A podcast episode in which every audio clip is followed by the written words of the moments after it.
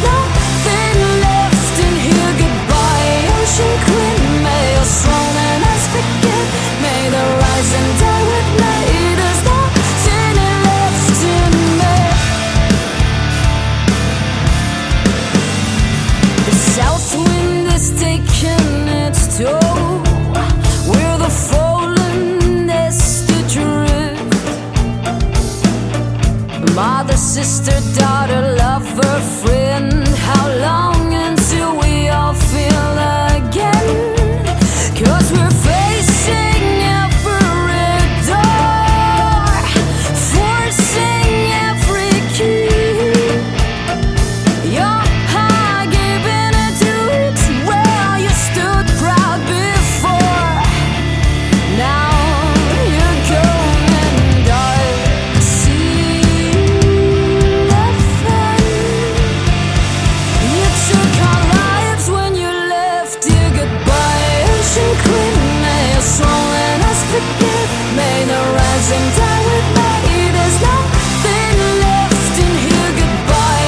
ocean